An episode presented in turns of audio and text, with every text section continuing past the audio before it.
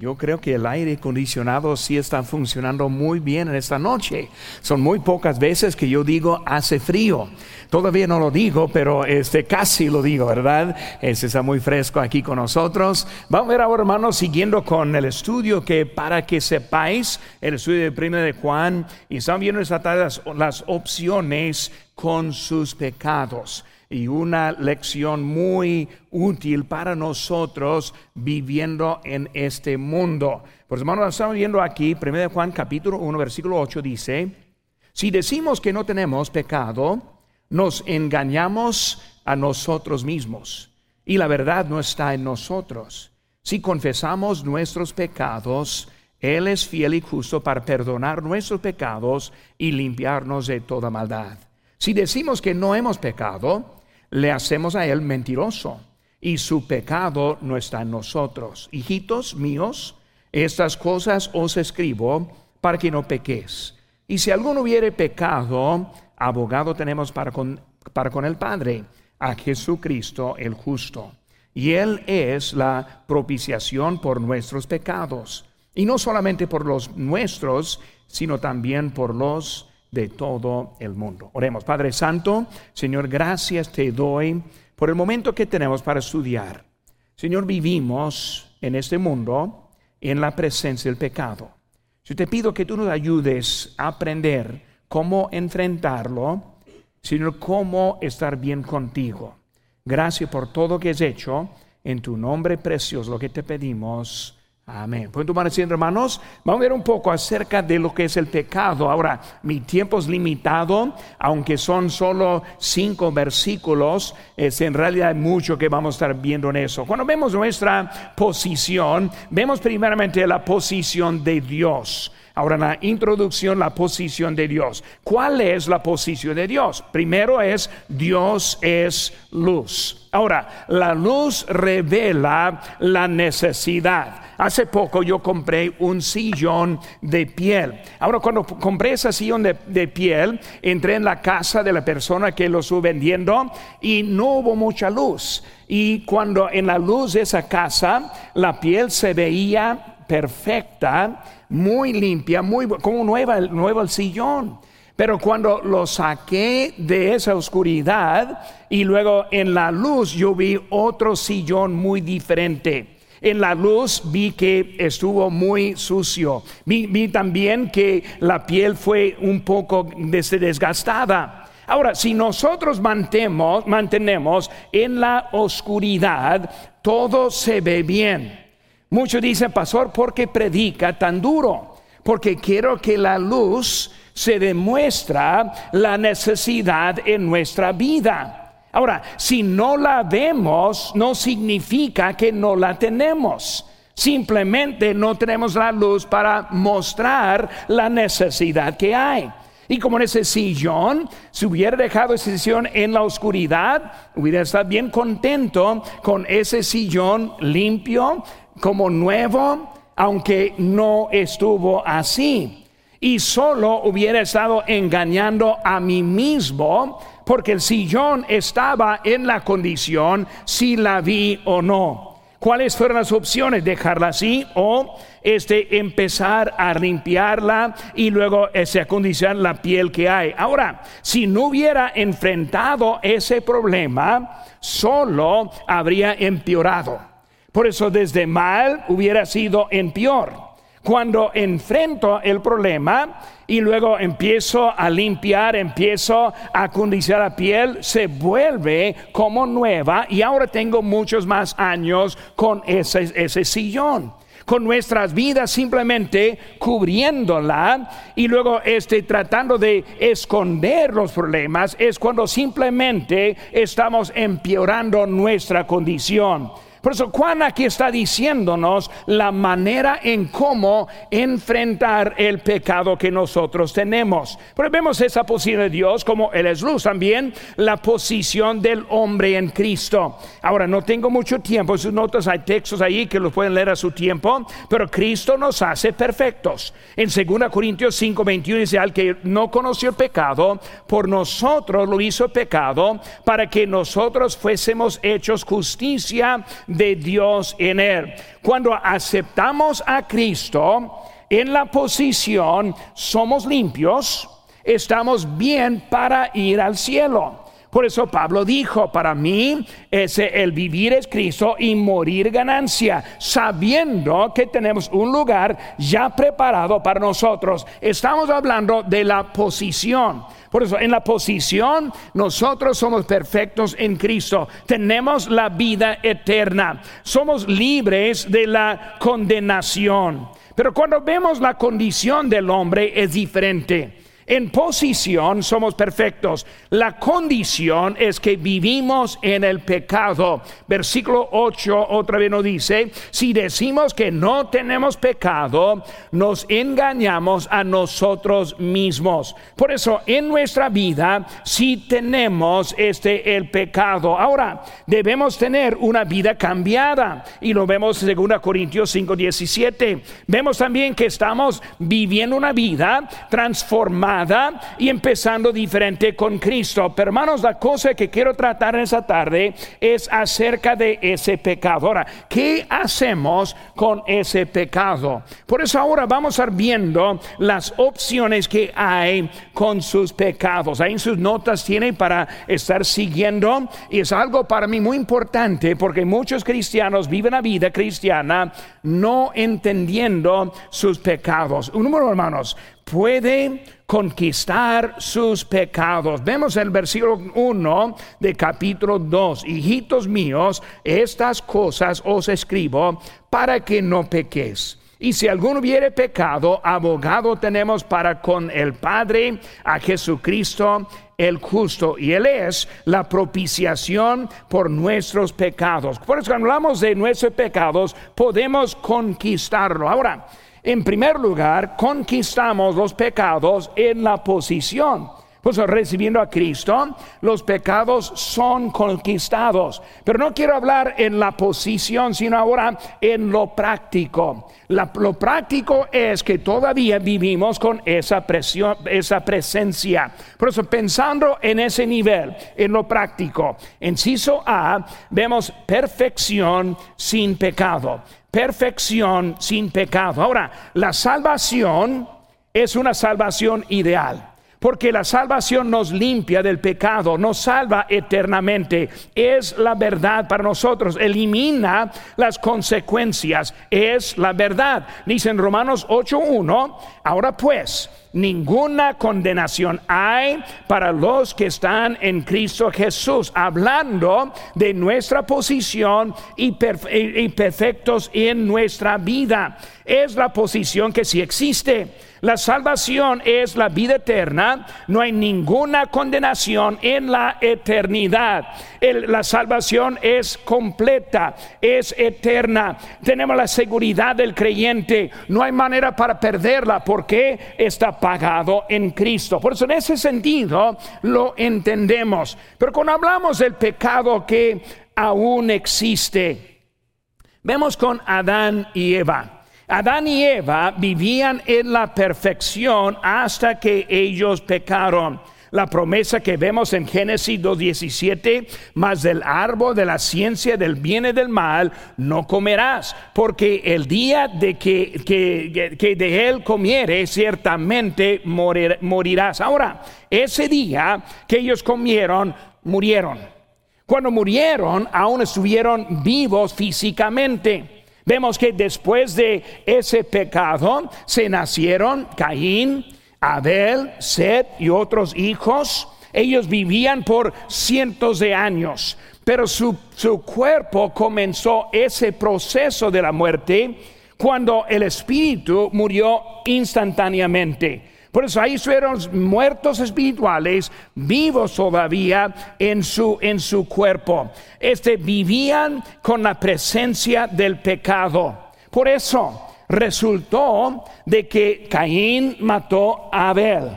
Es una consecuencia de ese pecado que Adán y Eva cometieron.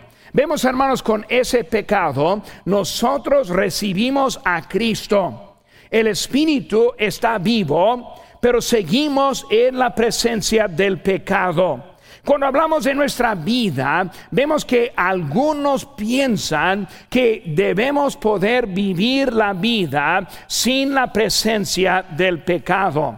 Piensan que desde que son salvos, no pecan. O sea que viven en una forma perfecta. Y he dado un ejemplo de mi tío, que este, cuando yo era un, joven, mi tío aceptó a Cristo. Y él entró en el tipo de iglesia que enseñó que ahora tú eres salvo y jamás puedes pecar. Yo recuerdo que mi tío llegó a la casa diciendo al padre, ese, ya no puedo pecar. Yo estoy en Cristo y ya no puedo pecar. Mi padre quiso y trató de explicarle un poco de la diferencia. No, no, él dijo, yo, yo soy salvo, no puedo pecar. Yo recuerdo todavía que después de eso un poco, volvió mi tío a la casa y dijo, es cierto, yo sí puedo pecar. Por eso hizo algo, quién sabe lo que hacía, pero él estuvo convencido que sí podía pecar. Y por muchas veces piensa que no puede, pero la realidad es que sí, sí está pecando. Muchas veces nosotros vivimos la, eh, la vida no confesando, no arreglando y pensando que estamos bien cuando estamos en el pecado todavía no de ese, ese, piensan en ese pensamiento de que no pueden pecar, piensan que no debemos tener que enfrentar el pecado. No debemos tener, no hay necesidad de estar pidiendo y confesando del pecado. Hace que algunos años iglesias como la nuestra estuvieron predicando que no es necesario confesar porque Cristo ya les perdonó. Por eso, hermanos, nosotros, aunque tenemos la salvación completa, toda manera en esta vida existe el pecado. Por eso, ¿qué hacemos con ese pecado? Podemos conquistarlo como vemos algunos tratando de hacerlo y luego nosotros llegamos al texto completo que dice en Romanos 8.1, ahora pues ninguna condenación hay para los que están en Cristo Jesús y luego dice los que no andan conforme a la carne, sino conforme al Espíritu. Ahora, hay una diferencia.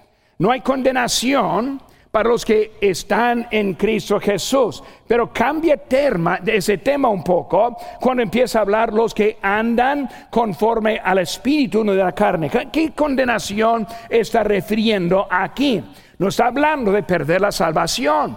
No está hablando el castigo eterno, sino que está hablando la condenación para este cuerpo en la vida natural sufrimos consecuencias de nuestro pecado. Si no lo crean, pregúntele a Adán. Él va a hablar de Caín y de Abel. Si no lo, cree, se pregunta a los de Corintios. Porque vemos en 1 Corintios 11:30, dice, porque por lo cual hay muchos enfermos y debilitados entre vosotros y muchos duermen.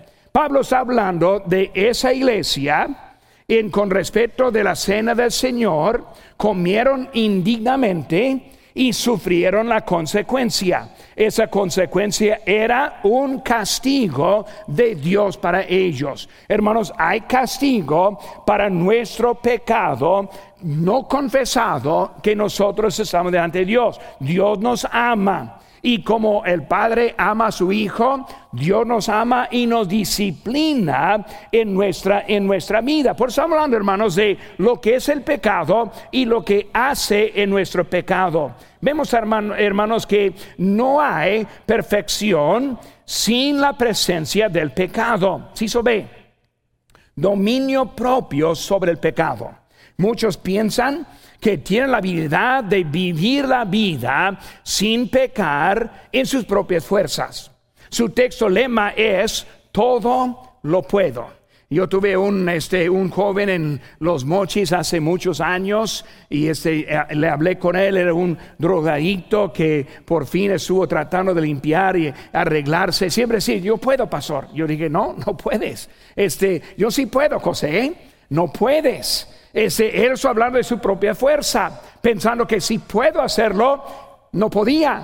Y unos días después, no podía. Por eso muchos piensan que pueden dominar el pecado. Si voy a la iglesia, si voy ganando almas, si estoy leyendo la Biblia, pues yo puedo. Hermanos, en nuestra carne, en nuestra habilidad, no podemos. Si dependemos de nosotros, vamos a caer sea tarde o temprano. Por eso es su texto. Hay un libro que dice una vida con propósito y una iglesia con propósito. Está refiriendo de que el propósito nos impulsa, el propósito nos ayuda, no solo es el Espíritu Santo en nuestras vidas. Porque cuando vemos el mismo texto que leímos ahorita, todo lo puedo, luego dice, en Cristo que me fortaleza. Ahora vemos que no soy yo, sino Cristo en mí. Por eso estamos volviendo a esa idea de la luz. Si no tenemos la luz en nuestra vida, no vemos la necesidad que nosotros tenemos y seguimos viviendo como que estuviéramos bien cuando no estamos bien. Por eso, ese es lo que está diciendo en eso. Los que piensan que pueden dominar, por eso pueden conquistar sus pecados es una perfección sin el pecado. Vemos el dominio, dominio propio y luego en inciso C, la propiciación de nuestros pecados. La propiciación de nuestros pecados. Hermanos, dos maneras que no sirven. No sirve pensando que vamos a vivir en perfección sin pecado. No sirve pensando que en mi dominio propio puedo vencer y ganar, pero sí puedo en la propiciación de Cristo Jesús. Cuando hablamos de propiciación, viene de la palabra propiciatorio, es el arco del pacto. Lo vemos en Éxodo capítulo 25. También significa que vemos en Hebreos 4 el trono de gracia.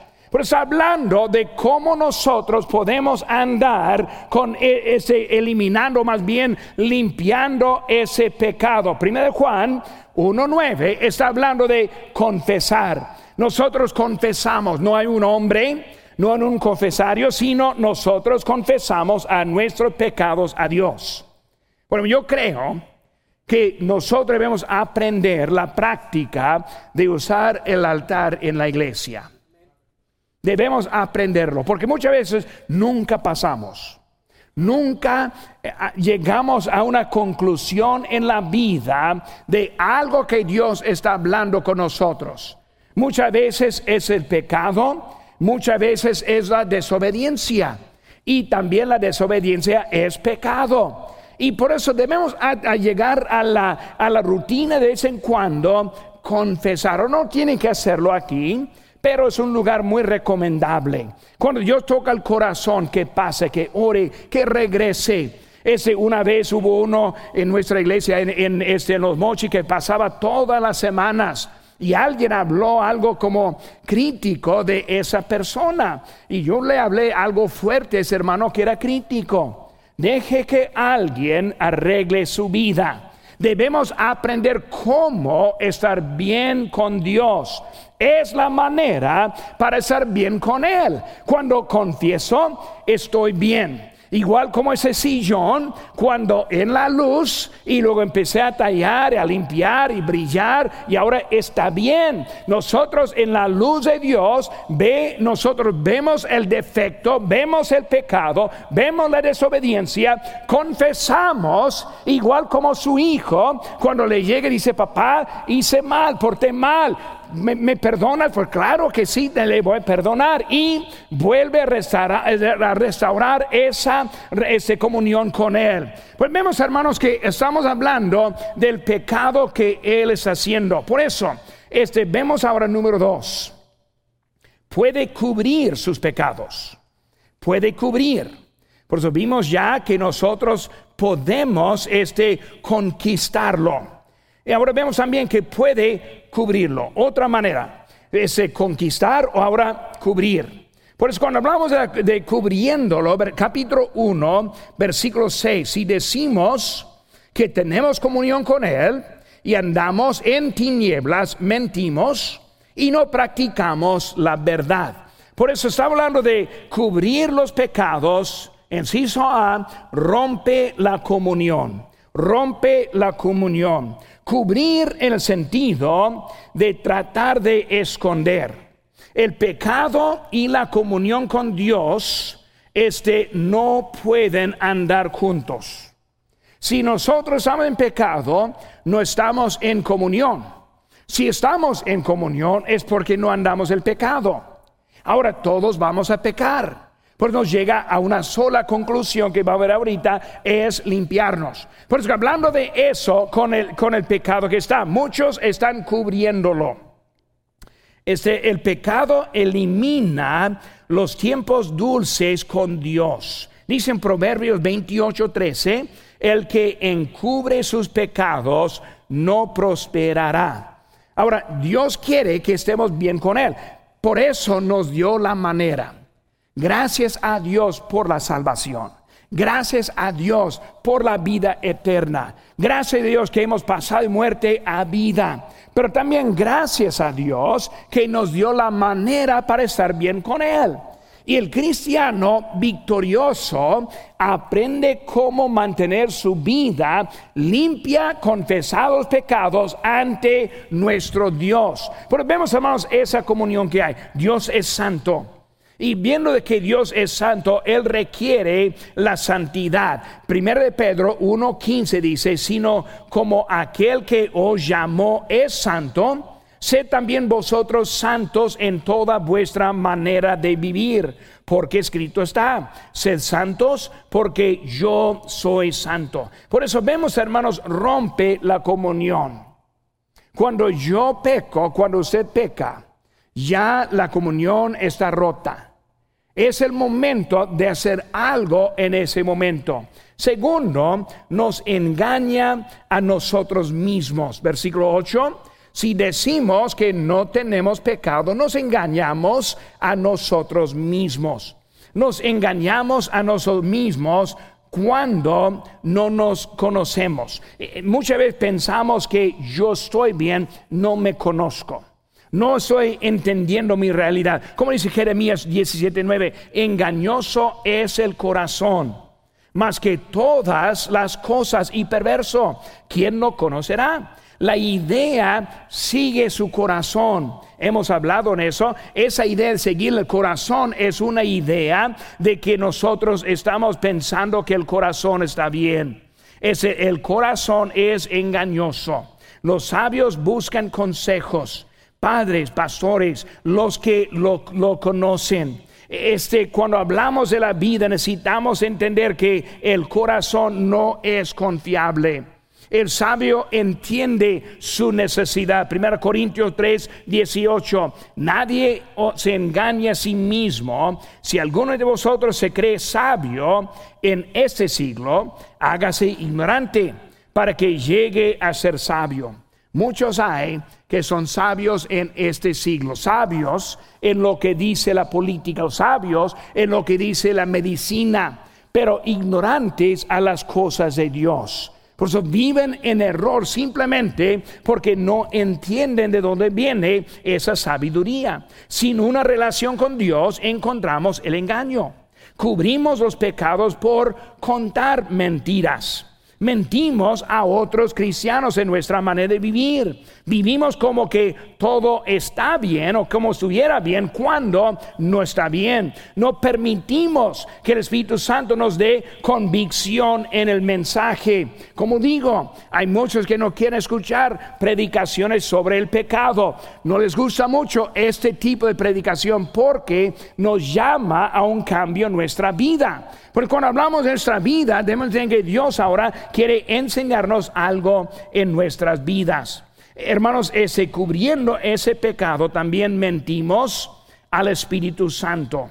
Este no le admitimos a nuestras fallas, no confesamos, seguimos adelante y estamos mintiendo, mentimos a nosotros mismos. Hermanos, es muy peligroso mentir a sí mismo. Dice en Santiago 1.22, pero sed hacedores de la palabra y no tan, tan solamente oidores engañándoos a vosotros mismos. Cuando hablamos de lo que hay en esta vida es el engaño con nosotros. Hermanos, la relación en el engaño es una relación falsa. Si está viviendo engaño, no tiene relación verdadera con Dios. Es una relación falsa. Por eso hace cosas que no quiere hacer porque está viviendo simplemente pensando que está bien. ¿Cómo es eso, hermanos? Vemos que hay una apariencia, pero no hay corazón. Vemos que pasa tiempo buscando cómo evitar la palabra de Dios. Este como hablando de jóvenes a veces evitando sus clases. Que escucho de vez en cuando de jóvenes que andan en el GA el domingo de la tarde en vez de su grupo de crecimiento. Y voy a estar viendo, buscando a ellos también. ¿Qué quieren? No quieren escuchar. Piensan que están bien. Quieren tomar un cafecito y no están en su lugar como quieren. Por eso, hermanos, cuando, nosotros, cuando anda en esa relación falsa, se, se demuestra buscando razones por no estar presente, por no estar en su lugar, trabajo extra. Hablé con alguien hace poco que dijo, pues pastor, no puedo ir a los cultos domingos porque trabajo. Y le digo, pues entonces, ¿qué, qué, puede en el miércoles? No, el, el, miércoles tampoco porque trabajo. Y por buscar remedio, dije, pues, ¿a qué hora se entra los domingos al trabajo? A las 5 de la tarde.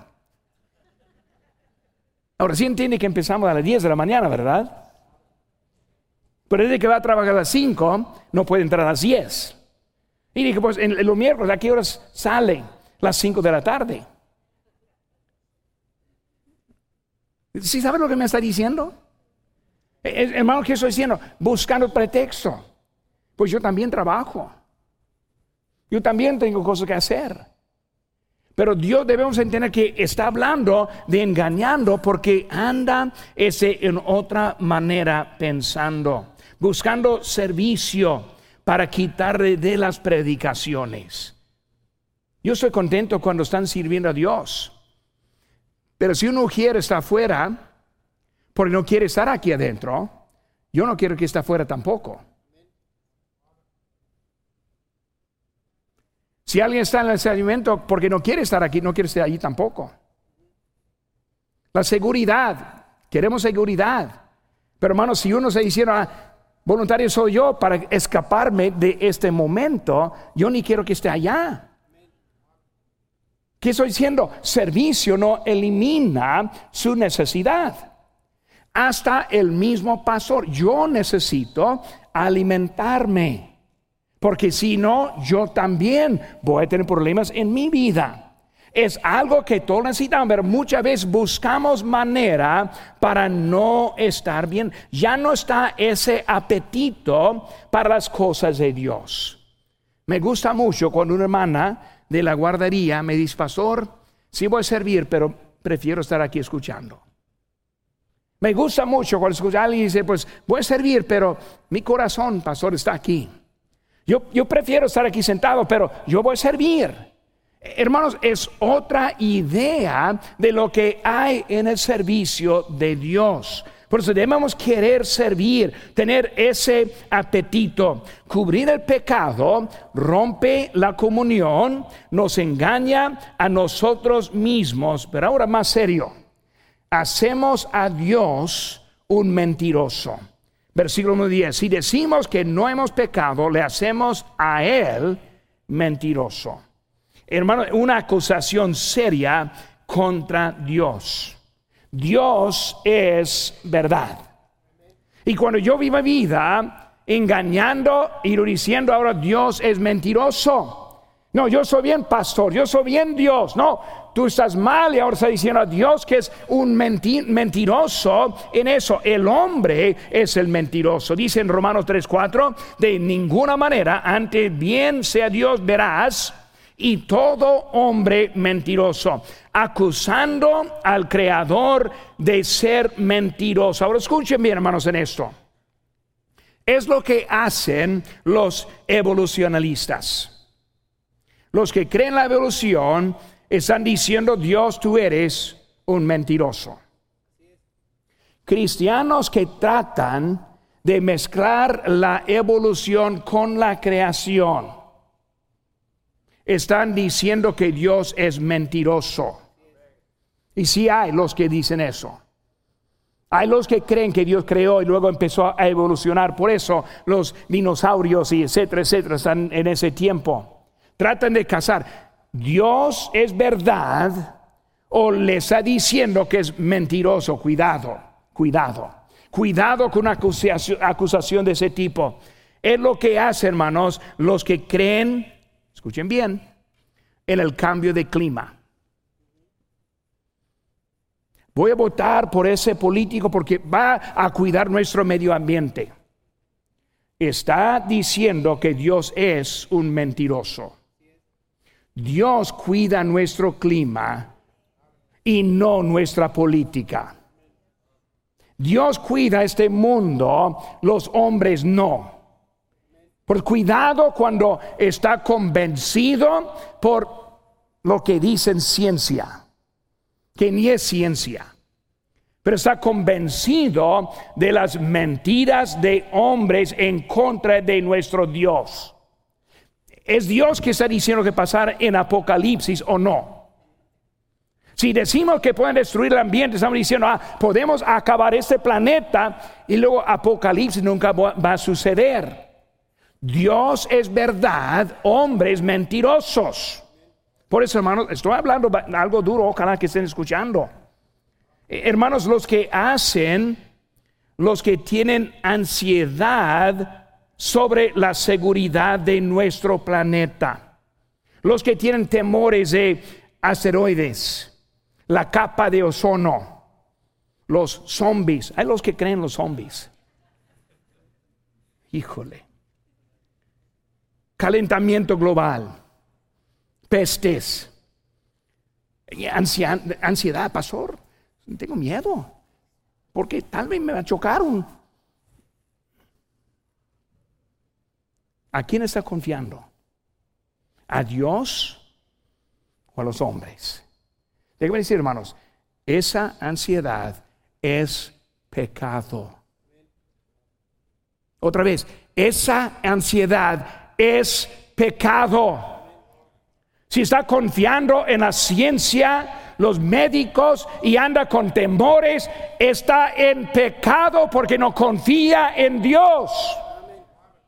Hermanos, vemos que eh, lo que él está diciendo de, de, lo que hay, debe pasar más tiempo en su Biblia y menos en Telemundo, Univisión y CNN. La verdad está aquí, no está allá. Yo no tengo nada de temor de este mundo. Puede pasar un, terremoto mañana, puede ser. Vivimos en California. Y si pasara un terremoto, yo diría, pues Dios ahora sabe lo que debemos tener, lo que merecemos. Confiamos en Él, no confiamos en otro. Una ocasión ser, hermanos, contra nosotros mismos. Cuando acusa a Dios de ser mentirosos, dice la Biblia, y su palabra no está en, en nosotros. Con temores, la palabra de Dios no está en ti. Con temores no está en la seguridad de Dios en la vida. Está viviendo en otra cosa fuera de lo que está haciendo. Revela la mentira que está viviendo decir que conoce a Cristo cuando en realidad ni lo conoce, ni sabe que Él está cuidándonos, ni sabe que está en nuestra parte. Cosas pasan, cosas malas pasan, claro que pasan. La muerte viene, claro que viene. Hermanos, venía antes de toda esta locura que estamos hablando. ¿No saben que hace 100 años murió la gente? ¿Piensa que es algo nuevo ahora? Eh, la pandemia, quiero hablar mucho de eso, pero no voy a gastar el tiempo. ¿Piensa que es, la primera vez que ha pasado algo? E, estamos tan inocentes para pensar que algo nuevo está pasando cuando vivimos en un mundo del pecado. El mismo Dios que estuvo en control de antes, ahora todavía. Quiero escuchar más que uno diciendo amén. Si confía en Dios, muy bien, poco mejor, no mucho, pero poco mejor. Una relación verdadera tiene pruebas, no hay tiempo. Pero en Juan 4, capítulo 4, tiene el texto ahí en sus en su notas, puede leerlo su tiempo. Pero revela, hermanos, la verdad que está promoviendo, conociendo a Cristo, pero viviendo una vida de mentira. Por eso vemos, hermanos, ahora por el tiempo número 3. Puede confesar sus pecados. Capítulo 9, versículo 9. Si decimos que tenemos comunión con Él, Digo, versículo si confesamos esos pecados, Él es fiel y justo para perdonar nuestros pecados y limpiarnos de toda maldad. Vemos, hermanos, confesar. Vemos primeramente la condición. Ahora, yo no tengo tiempo, quién sabe si lo voy a terminar o, o terminar la semana próxima. Pero cuando hablamos, hermanos, de nuestra condición, vemos que hay algo, una palabra clave. Es la palabra sí. Versículo 9, sí. Versículo 6, sí decimos. Versículo 7, pero sí andamos. Versículo 8, sí decimos. 9, sí confesamos. Versículo 10, sí decimos. Esa palabra sí es algo clave, fundamental en ese texto. Porque está diciendo que la mayoría no lo hace. Pero sí confesamos. Cuando hablamos, hermano, de confesión es algo de condición. Siempre hay condición para estar bien con Dios.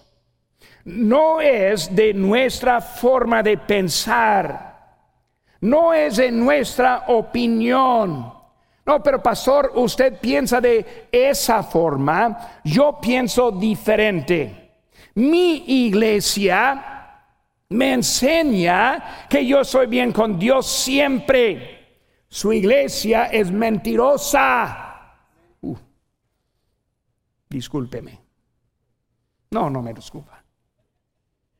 Dios es verdad. Los hombres mentirosos. Por eso hablando, hermanos, de la condición, sí, sí. Por eso, e, este, hay una sola forma para estar bien con Dios. Y es que, inciso B, la confesión. La confesión. Dijo, ahorita leímos el texto en, en Proverbios 28, 13, el que encubre sus pecados no prosperará. Dice enseguida, mas el que los confiesa y se aparta alcanzará misericordia. Por eso, hermano, vemos que Dios nos da la clave, sí. Confesión verdadera, en nuestro texto, hermanos. Vemos que, ¿qué es la confesión verdadera? Primero, entender la ofensa que has cometido. Entender la ofensa. ¿Cuántas veces, maridos, que han estado discutiendo con su esposa? Y luego el esposo para pararlo dice, pues perdóname, que quiero terminar esto. Y luego la esposa dice la pregunta, ¿perdonarte de qué? Uf, y anda en blanco. No más para parar, no, no. Confesión es entender el delito que ha cometido. La mayoría quiere excusar el delito.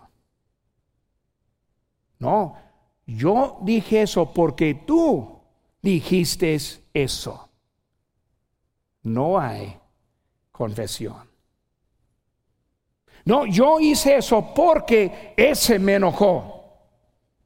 No hay confesión. Contra ti, dijo David. Y solo a ti he pecado. Por confesión comienza con entender la ofensa que has cometido. Si so, ve, estar de acuerdo con Dios. Confesión.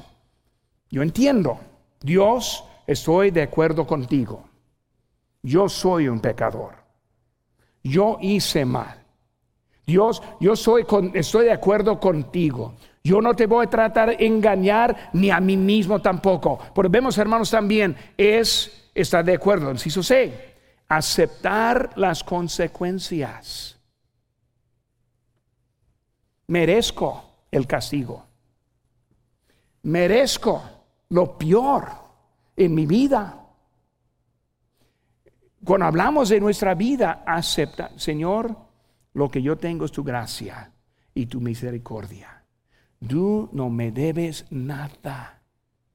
Muchos, para el domingo voy a predicar un poco de eso, pero muchos viven su vida culpándole a Él por la maldad que nosotros hacemos. Y estamos enojados con Él cuando nosotros vivimos de esta manera. Por eso, eh, entendiendo, aceptándolo. Dice a su esposa, debes estar enojada conmigo. Hice mal. ¿Qué debo hacer? ¿Qué, qué puedo hacer? Cómprame un diamante. Oh, bueno, yo te compro un diamante. Aceptar las consecuencias. Y luego cambiar la actitud y la conducta. Es confesión, es confesión. Cuando ya pasó esas cuatro cosas, ahora vemos que está viviendo en confesión. Tiempo está acabando, pero hay tiempo. La conclusión. Sí, eso sé. La conclusión. Tres palabras. Fiel, justo, limpiarnos. Fiel, justo, limpiarnos. Fiel, no hay aceptación de personas. Justo, Él pagó la pena del pecado. Limpiarnos, cambiarnos con el mismo y también con otros también puede estar bien en mi vida que yo tengo. Vivimos en el pecado. La pregunta es, ¿qué vas a hacer? Muchos viven una vida bien triste bien vencido, bien acabado, porque no saben cómo tratar con sus pecados. Cuando Dios nos da la clave para que podamos vivir la vida victoriosa en Él. Es tan fácil. Simplemente confesar y limpiarnos con Él.